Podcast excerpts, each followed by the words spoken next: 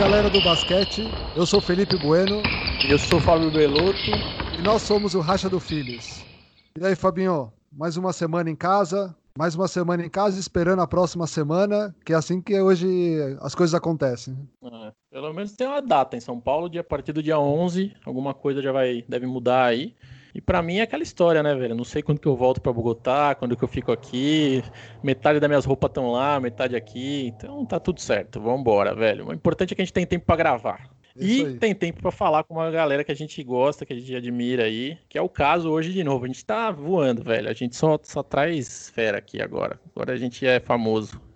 Detalhe, fizemos uma primeira entrevista, né, com o Andrezão lá em lá nos Estados Unidos, né, ex-jogador de Nebraska, né, Fizemos há um tempo atrás uma entrevista com o Jonathan, um puta jogador de uma puta equipe, de um...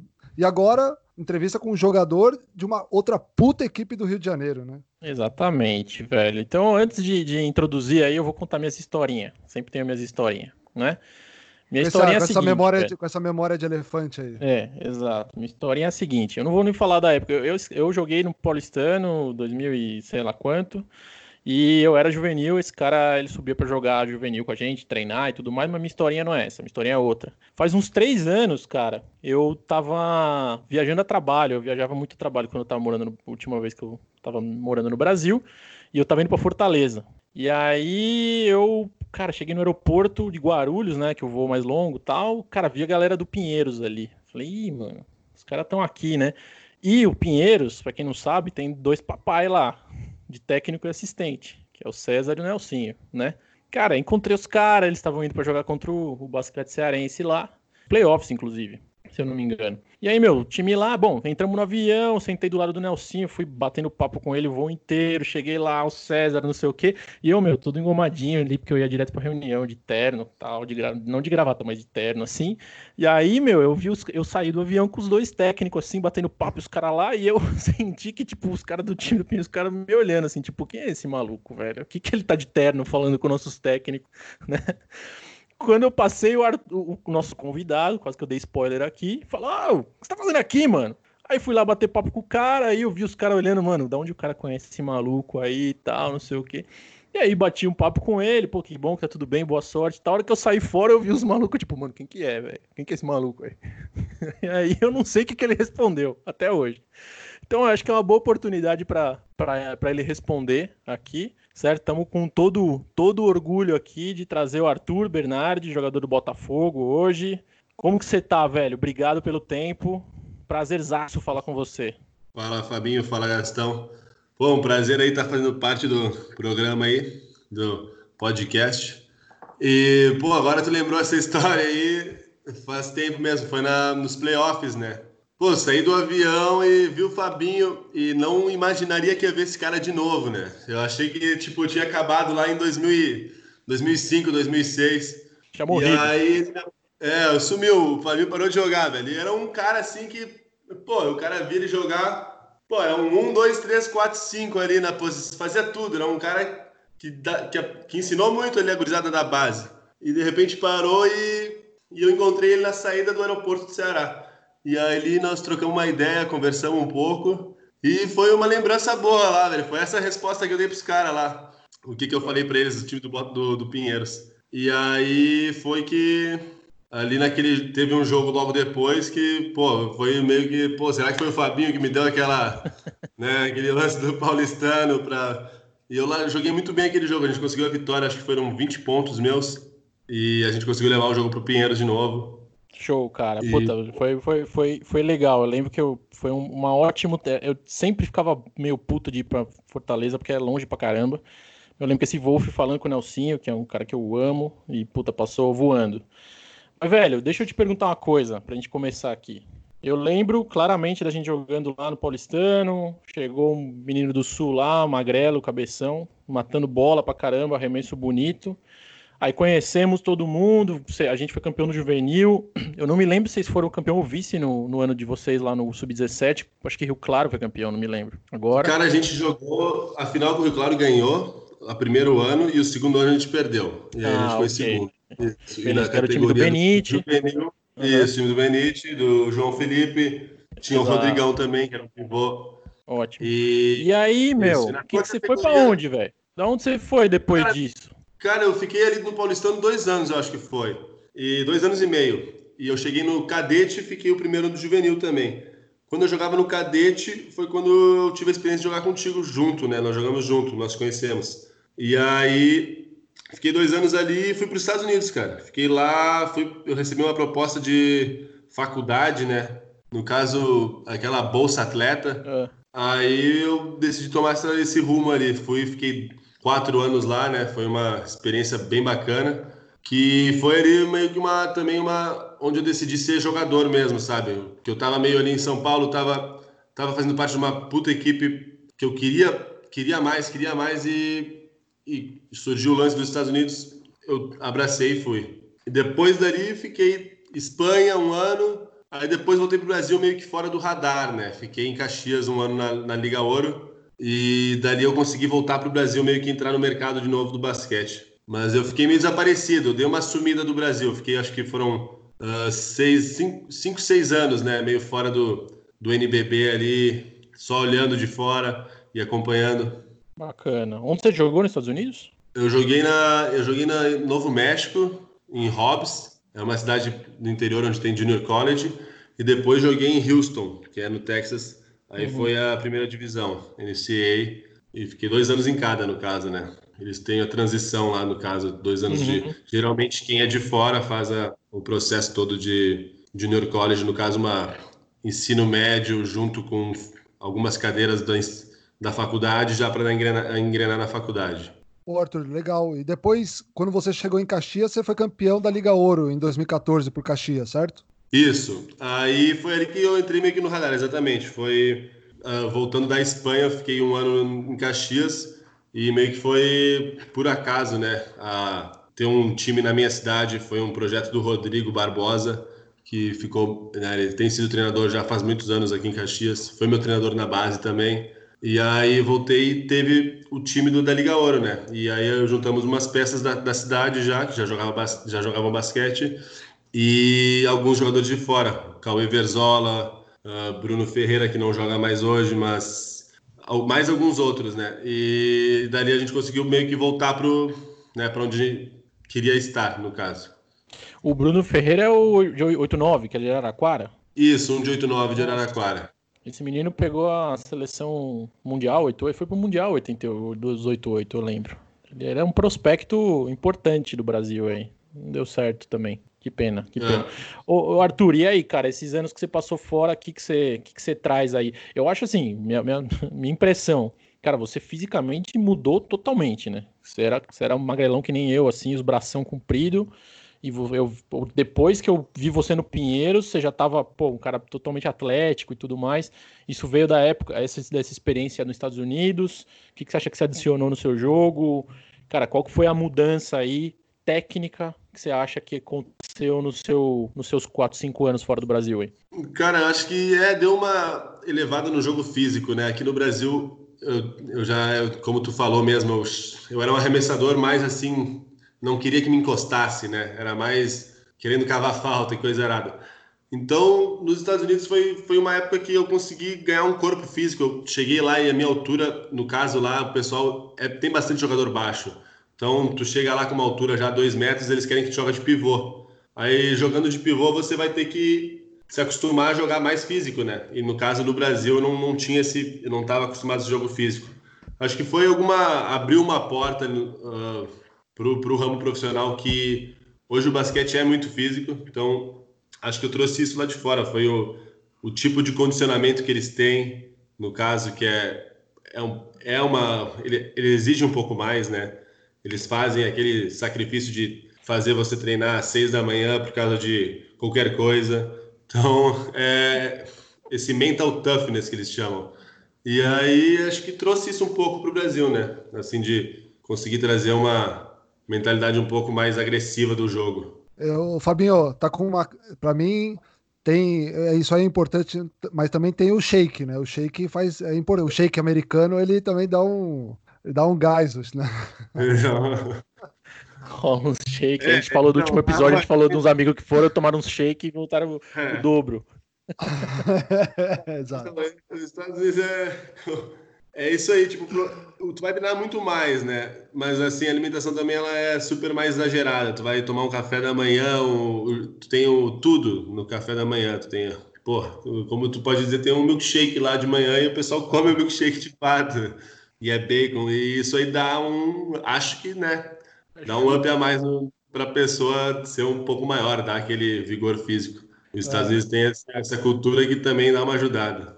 E, Arthur, e, e, um ano na Espanha? Como foi a experiência lá na Espanha? lá? Porque nos Estados Unidos você é, não era considerado um jogador profissional, certo? Você, estando no universitário, você ainda pro americano você vamos, vamos, vamos dizer que é uma categoria de base. Aí você vai para a Espanha como ah, talvez seu, seu primeiro contrato profissional? Então, uh, exatamente. Na, na NCAA, eles até estavam lá na, na faculdade, eles, tinham uma, eles queriam procurar uma lei para o atleta ser pago, mas uh, ele não é considerado profissional, então ele não pode ser pago, né? Aí o primeiro ano na Espanha de profissional foi foi meio complicado assim para poder se adaptar ao que é profissional e o que não é, né? Assim, politicamente é, é bem diferente. Uh, nos Estados Unidos, por exemplo, as coisas parecem que funcionam funcionam super certinhas. Aí você vai para um profissional, às vezes tem alguma hierarquia maior, sabe? Então foi assim, eu cheguei meio que atropelando, chegando no profissional na Espanha, até mesmo no profissional no Brasil, meio que querendo atropelar, sabe? E tudo tem seu tempo, no caso.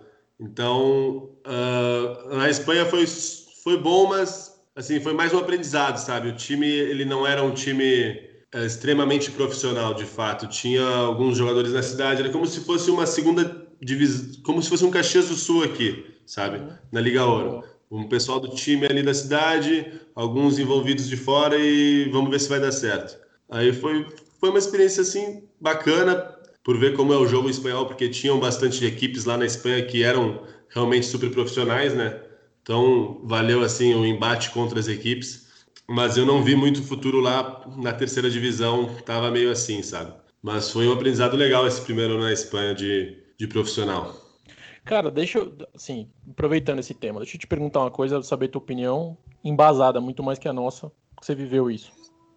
A gente já conversou em outros episódios aqui é, o fato de, cara, o Brasil não ter essa cultura de, de, de exportar para a Europa, né? E a gente sabe que é uma ruptura é diferente você sair daqui da categoria de base, por exemplo, e aí você ir para um, um, uma Espanha, sei lá, para uma Rússia, para uma Itália, fazer todo o trajeto ali, pegar a cancha dali e depois talvez explorar um basquete americano. Eu acho que os, os grandes os jogadores, a maioria dos jogadores com, com tempo de quadra que se adaptaram, Alzinho, Thiago, é, o Arejão, esses caras tiveram esse trajeto, né? Brasil, Europa, é, depois Marcelinho Huertas, até depois NBA, e aí os caras já estavam mais macaco velho, vamos falar.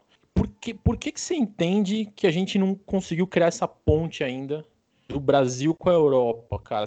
A gente escuta muito do comprometimento, do profissionalismo, por que, que assim, a pergunta que a gente vem é assim, por que, que os argentinos jogam na Espanha e os brasileiros não?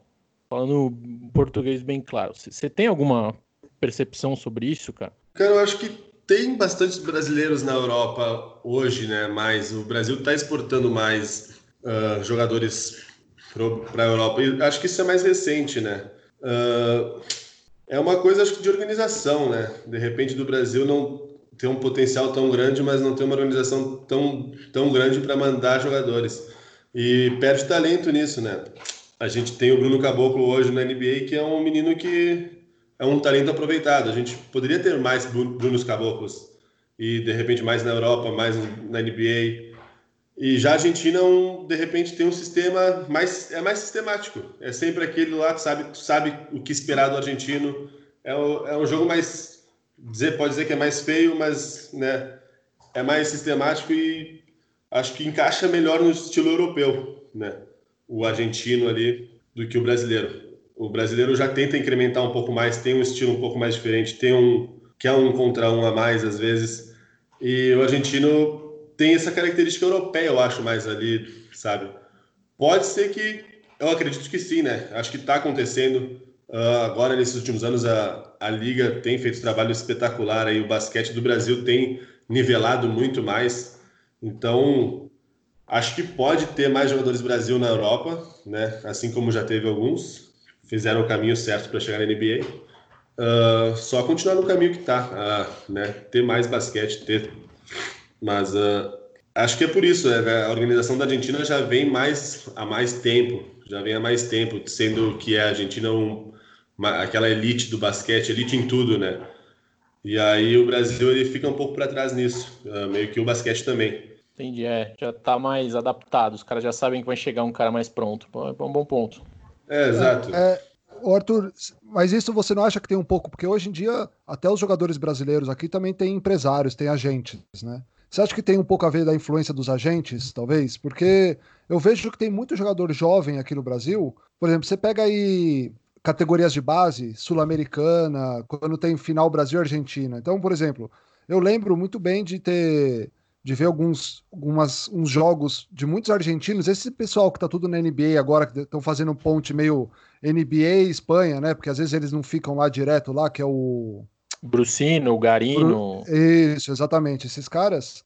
Eu lembro na época que tinham jogadores brasileiros tão bons quanto eles, mas talvez não tiveram essa oportunidade. Tem também um pouco a ver com com a questão de agentes, assim, dos caras serem mais bem relacionados, talvez? Acho que pode ser que, né, pode ser que exista uma ponte que te faça chegar a caminhos diferentes com, né, pessoas diferentes. Com certeza um agente bom vai te botar em lugares uh, ah, para te botar no radar, para te estar sendo exposto, né? Então existe uma, um caminho a ser traçado até tu poder estar no, num lugar de elite.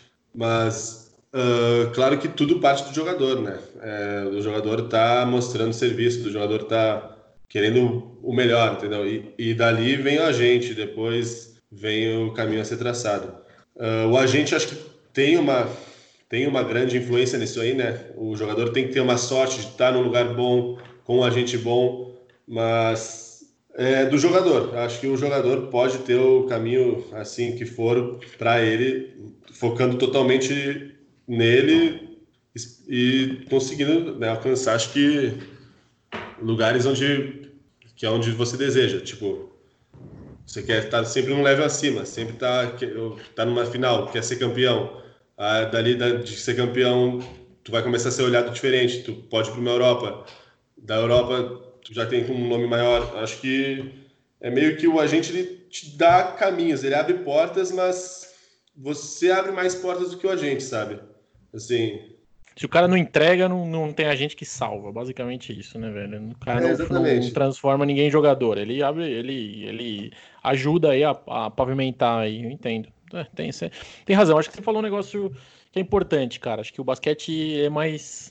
Talvez o jogador já seja formado de maneira mais encaixada com o que os caras esperam lá. Tem a questão da língua, lógico, também, que ajuda pra caramba. Isso se for Espanha, né, Fábio? Mas às vezes os caras saem da Argentina, é, vão mas... pra Itália, vão pra. Mas acho que eu, eu, penso na Espanha, assim, cara. Eu penso assim, cara, o. o sei lá, às vezes tu tem até jogado contra, não sei. O Gabriel Deck, entendeu? É, pô, é um cara forte, tecnicamente sabe jogar, mas, cara, ele é uma força bruta, assim. Você vê, o, o cara não é um.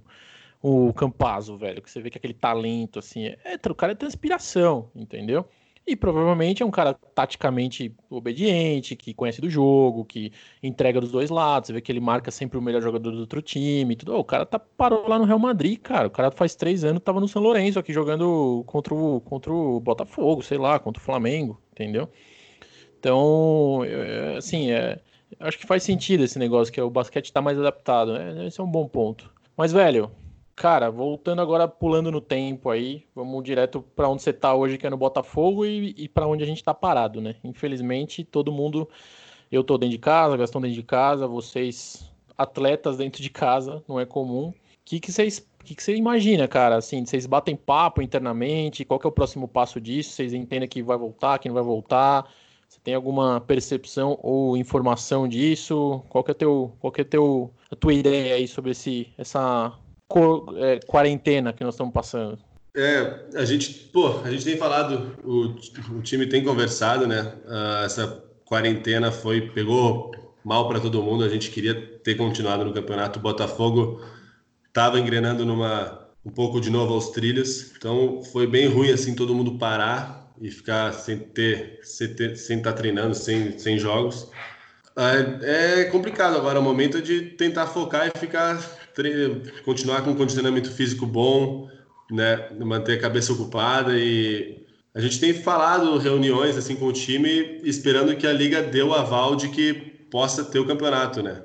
E aí a gente fica esperando essas próximas semanas, semana de semana, semana em semana a gente fica esperando notícia. Uh, mas é para, acho que é para daqui duas semanas ter um, uma nova, né, isso no final, início agora do mês que vem, uh, ter uma notícia do, do que vai acontecer, né? Se a gente vai poder voltar para o campeonato, se vai poder acabar o campeonato e a gente só fica na espera, meio que de mão atadas, né? Uhum. Botafogo vai acompanhar a decisão, sei lá, do, do, do Rio. Na hora que liberar do Rio de Janeiro, é, ou vai acompanhar a decisão da NBB? Você tem alguma ideia disso? Não, porque você está em Caxias, né? Acompanha, é, acompanha a decisão da NBB, no caso, né? É uma coisa meio que em conjunto ali. Os clubes entram num consenso, é, os atletas também dão ao opinar deles, mas uh, acredito que todo mundo volte e volte junto. O Botafogo Boa. fica. Né? O Arthur, deixa eu te perguntar. Vocês têm a associação de jogadores lá que o presidente é o Teichmann, né? É, qual que é a opinião dos jogadores através do voto lá do Teichmann lá? Que, qual é, a, qual é o, o consenso dos jogadores? É que mantém o campeonato? É que pare o campeonato? Qual que é o consenso dos jogadores para isso? Eu te pergunto isso por quê?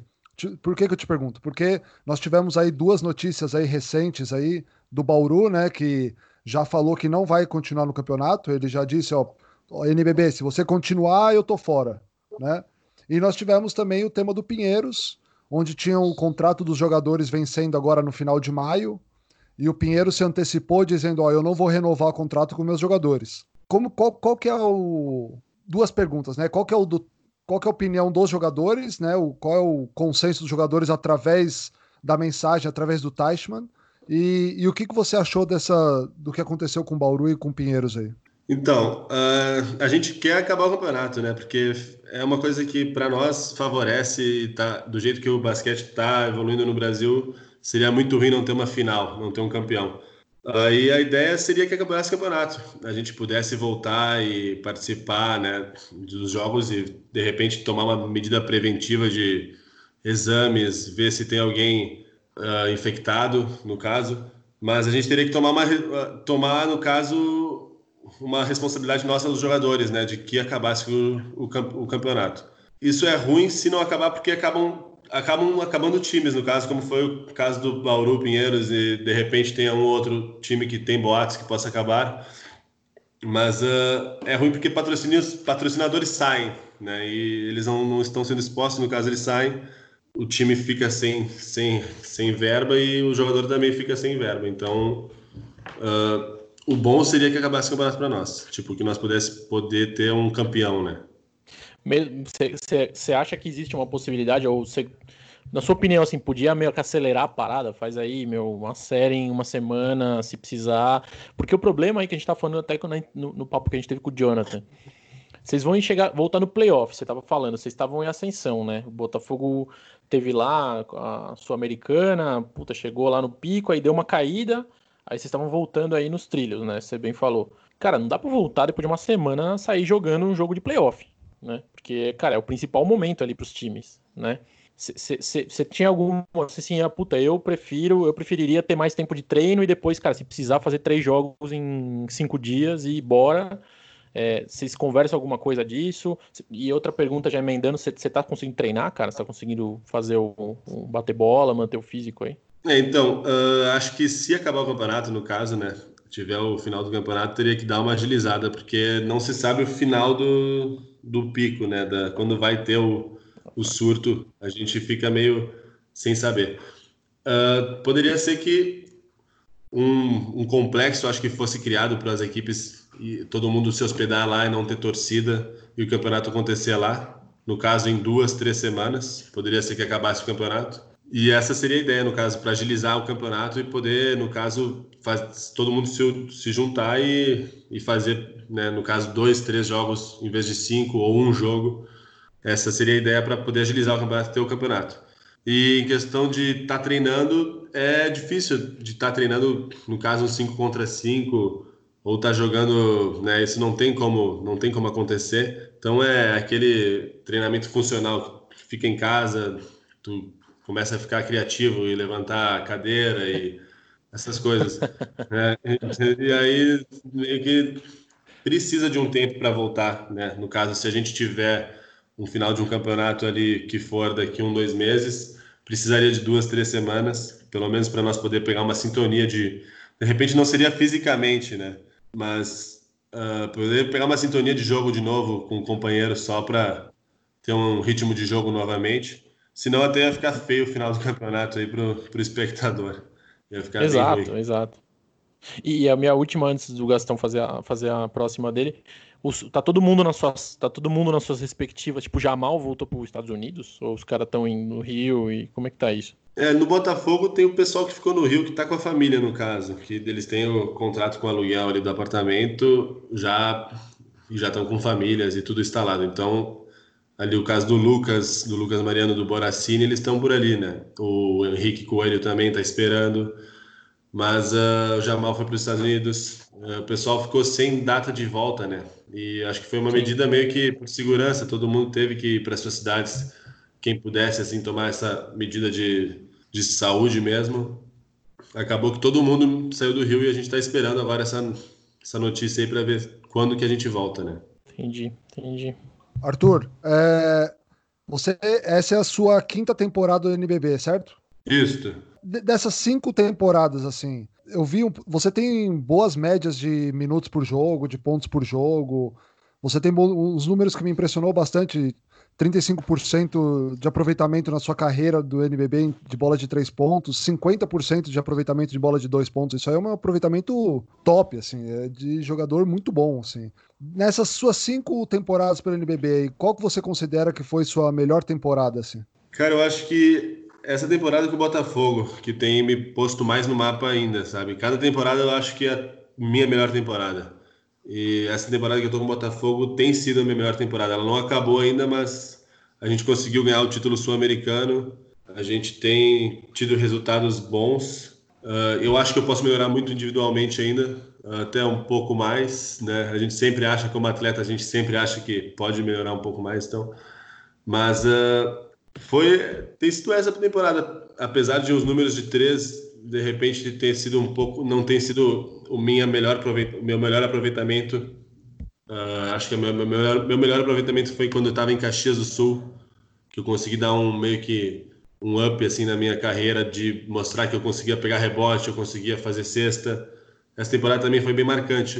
Uh, minha primeira, minha segunda temporada no, no NBB e essa última agora no Botafogo. Então acho que essas duas temporadas, a segunda do NBB que eu estava no Caxias em casa e essa do Botafogo agora que está acontecendo foi as temporadas que foram boas assim que eu acho que têm sido reconhecidas. Sua, falando aí, aproveitando o tema da Sul-Americana, e conta para os frustrados que nem eu, Gastão, e os caras que ouvem a gente, como que foi ganhar, dos, do, do, do, ganhar do Corinthians lá dentro do Parque São Jorge, virar a série? O que, que aconteceu lá, velho? Porque o jogo também teve umas reviravoltas, foi um jogo maluco. Como foi aí, cara? O que, que você tem de lembrança?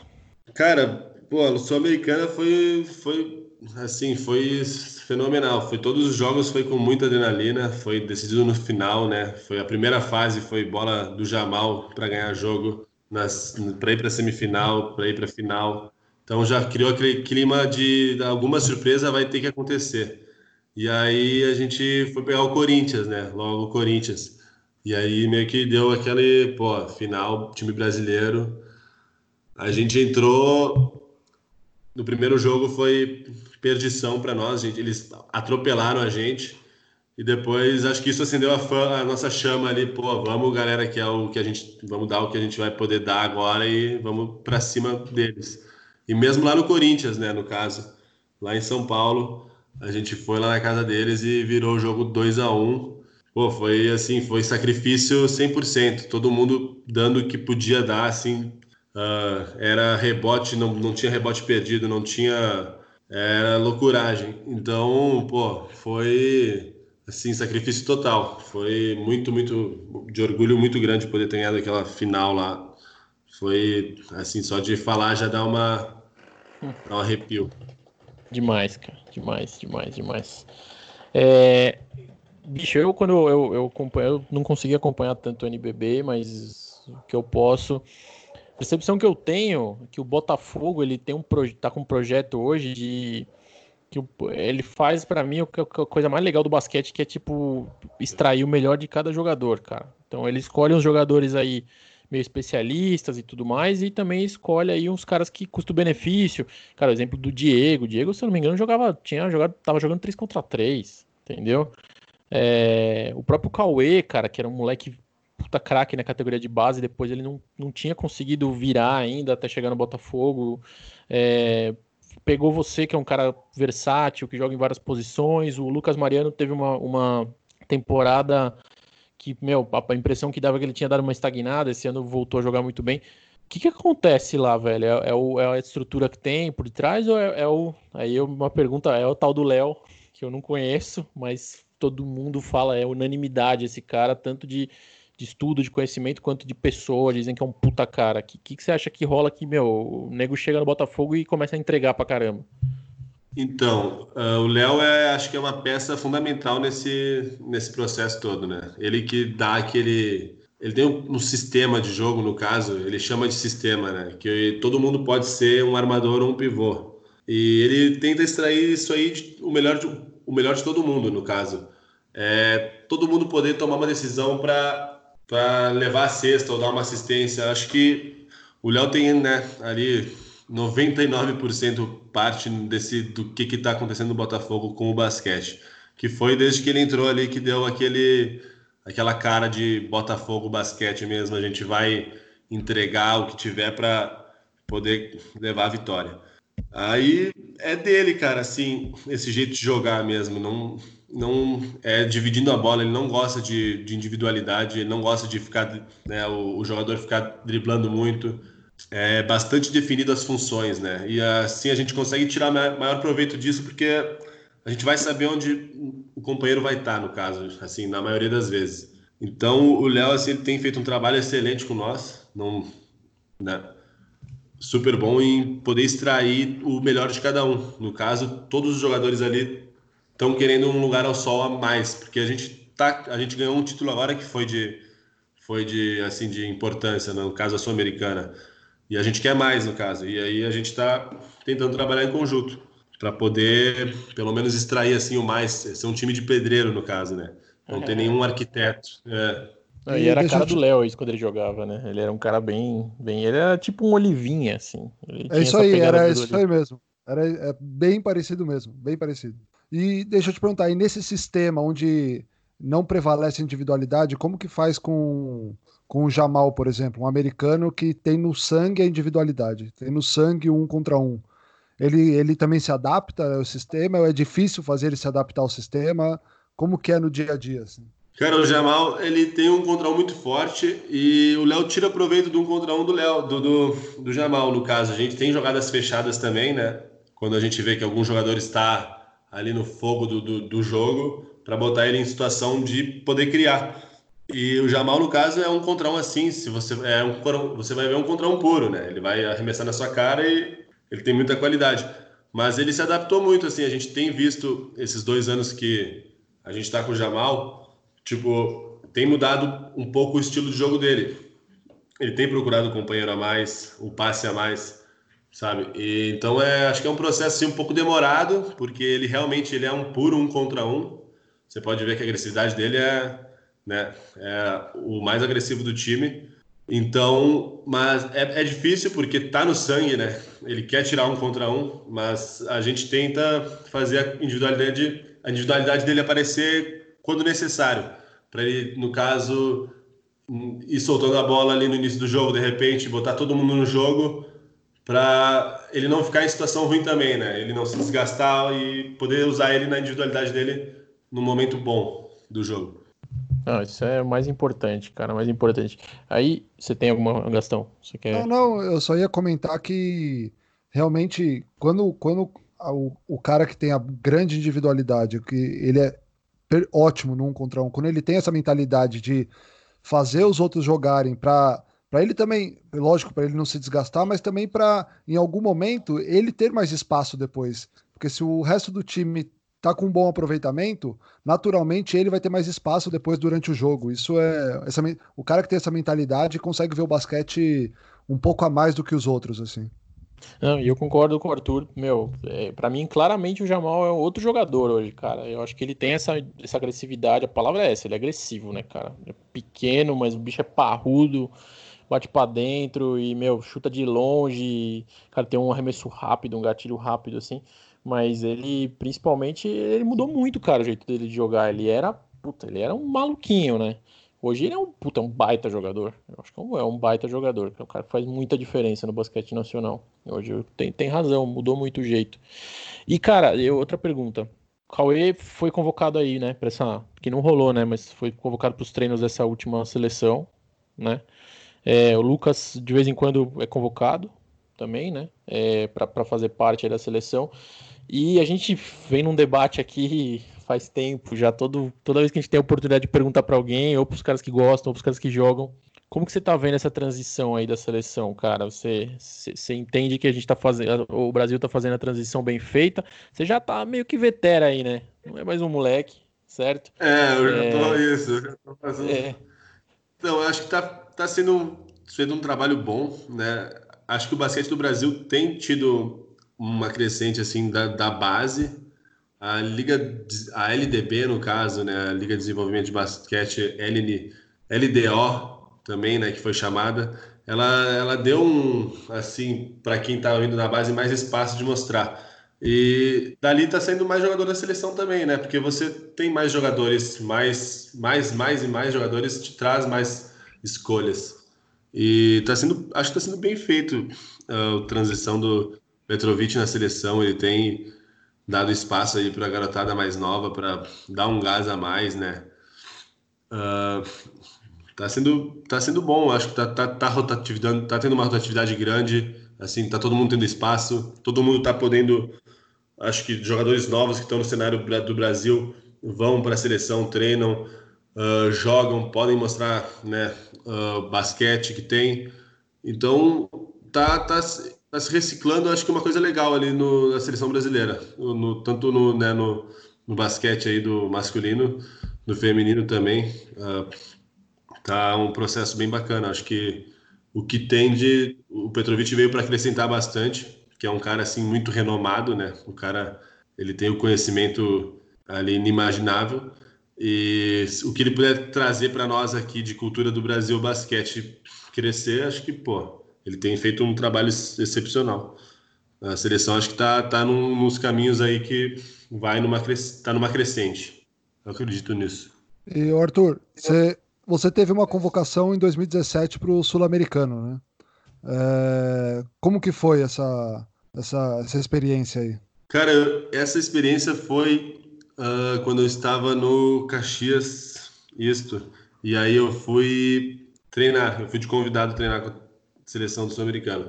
E no caso foi, pô, foi fantástico. Eu pude jogar com o Raulzinho, treinar com o Raulzinho, com o Rafa Luz, com o Augusto, tinha JP, né, o Marcus também. Tinha uns jogadores bons né, ali que era, foi uma, um camp, né, no caso, de poder estar tá ali e tá, tá no, na parte do bolo, pegar um pouco da, do, do, do ar da seleção, como é que funciona, foi bastante bacana. E foi de bastante sucesso, assim, foi bem proveitoso. Acho que foi o ano que eles ganharam, não foi? 2020, 2017? Foi, o campeonato que você está falando foi o Sul-Americano ou o Pan-Americano? Sul-Americano. Sul quem, quem, quem, que era o técnico, cara? Você lembra? O de 2017 era o Manhano. Ah, e aí, meu? Antes, Como foi? Você chegou a treinar? Você, você, era o Manhano que estava lá? Era o Manhano e depois. Isso.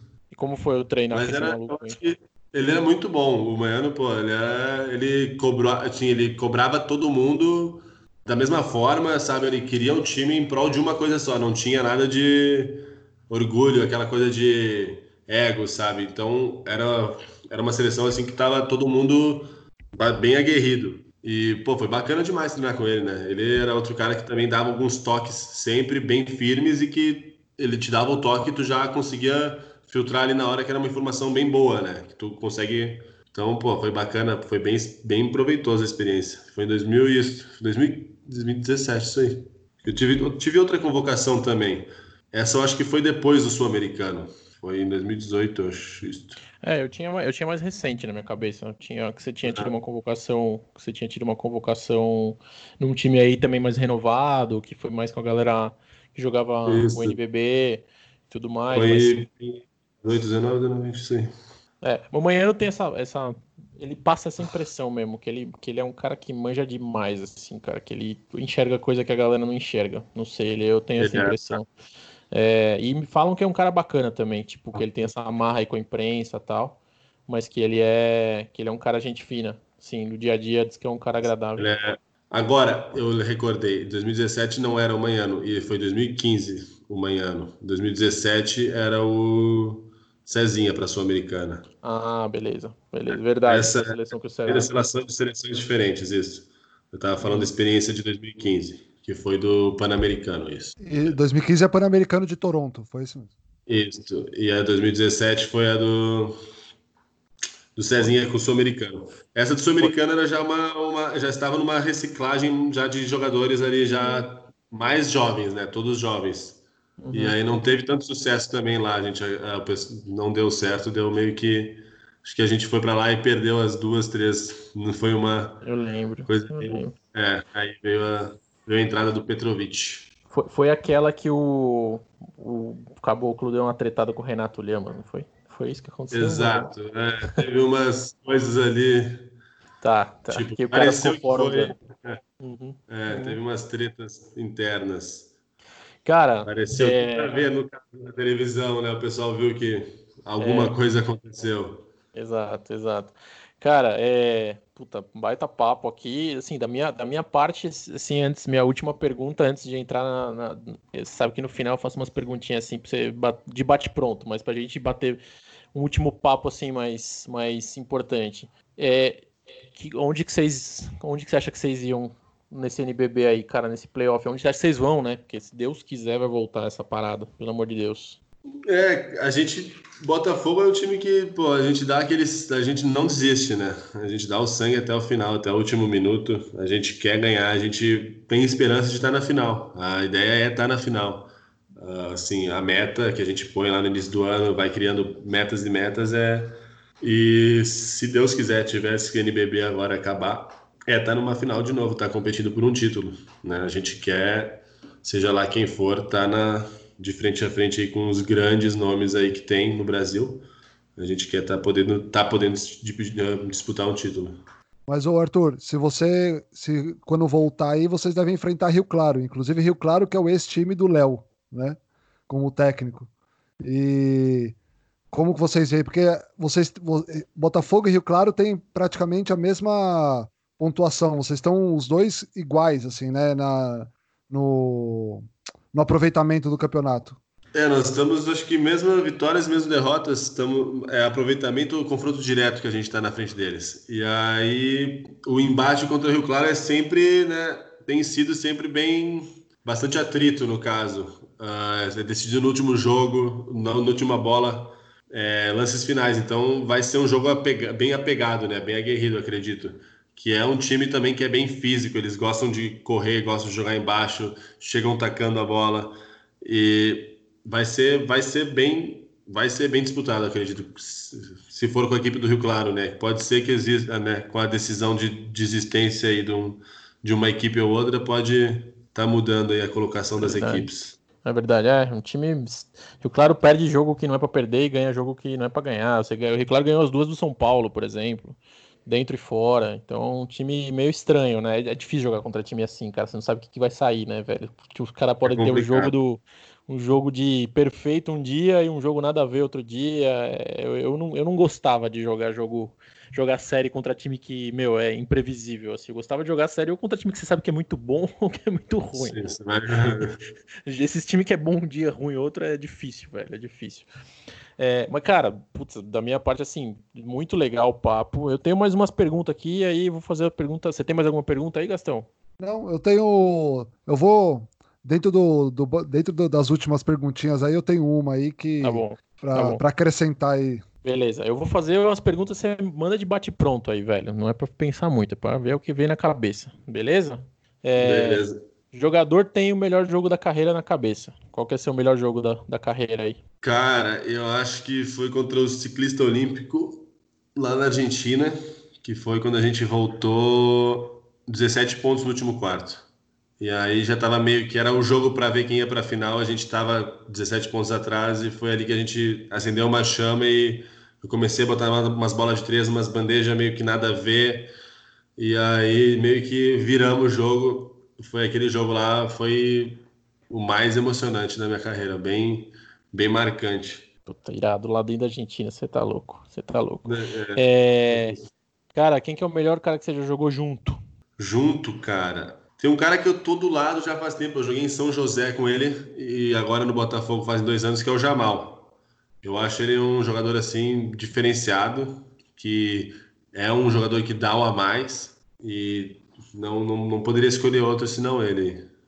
Ele é muito bom. Eu acho ele muito bom, é cara. Gasta, faz aí. Arthur, você comentou aí que você estava no Paulistano jogando aberto, chutando bola de três sem que ninguém te encostasse. Depois você foi para os Estados Unidos para tomar porrada embaixo do garrafão lá. E aí, Arthur, ala ou pivô? Então, eu vou de ala pivô, né? ah, tem que escolher uma, tem que escolher uma, tem que escolher uma. Cara, eu vou de ala então, você tem que escolher uma. Né? Eu fico lá chutando umas bolinhas. É, melhor, né?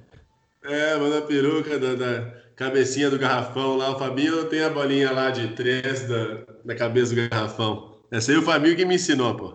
Ô, ô Arthur, não, você tá louco. Você tá louco. Contra, não, não... Contra... Essa época que a gente jogou junto, eu matava, eu matava a bola, hein, Gastão? Você não lembra essa época, essa época eu matava a bola, hein, velho? Contra a Limeira, final contra a Limeira do Juvenil. É, é exato. É, é do lado paulistano. Exato, exato. Mas, mas é, lógico, velho. E outra, ser classificado como pivô já diminui aí sua, seu QI em uns 20 pontos já. Seu, né? seu rate diminui. é, e, cara, assim, pra terminar, pô, a gente de novo jogava junto lá, moleque, via, você via a gente jogando no, no juvenil e tudo mais. Aí hoje, 4, 5 anos jogando NBB. Quem que é o cara que você pisou na quadra e falou assim, malandro, tô jogando contra esse cara aí, velho. O cara é meu ídolo, meu. Quem quer ter, quem quer ter o ídolo no basquete nacional aí, velho? Cara, acho que é o Alex que é um cara que, assim, ele já tá na seleção, já tem mostrado muito jogo desde sempre. Ele é brabo e marcar ele é brabo, atacar contra ele é brabo.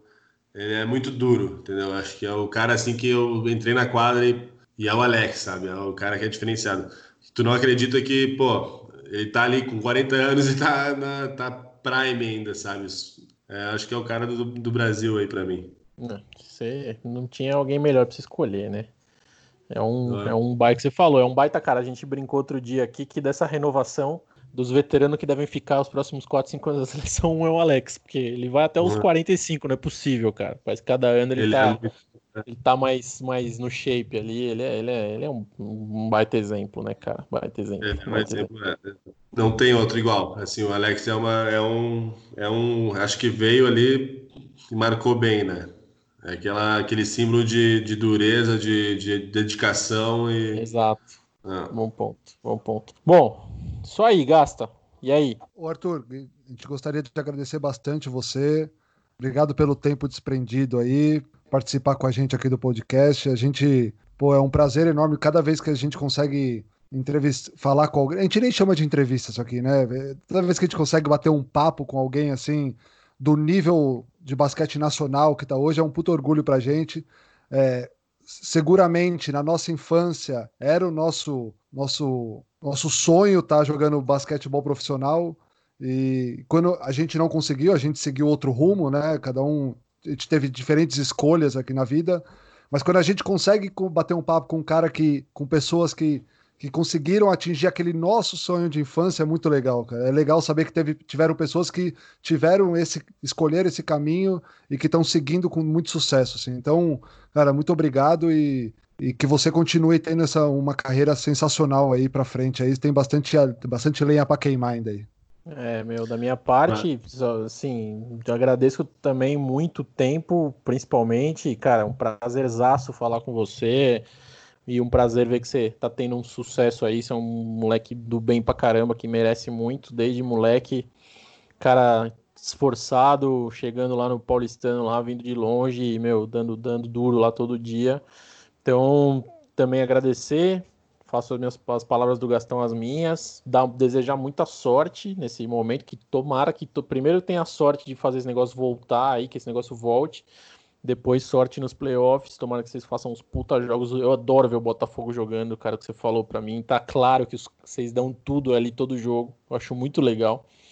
E, cara, a porta tá aberta, sempre que quiser, estamos aí. Brigadão. Valeu, galera, eu que agradeço aí. Uh, obrigado aí por, pelo momento aí, dar uma descontraída com a galera. E sintam-se em quadra aí quando estiver jogando, quando estiver jogando aí. Um pouquinho de vocês está lá.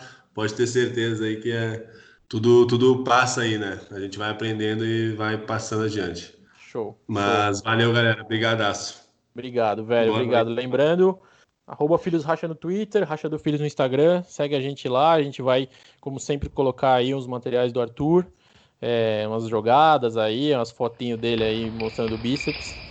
E, e é isso, galera. Valeu. Até a próxima. Tchau. Tchau.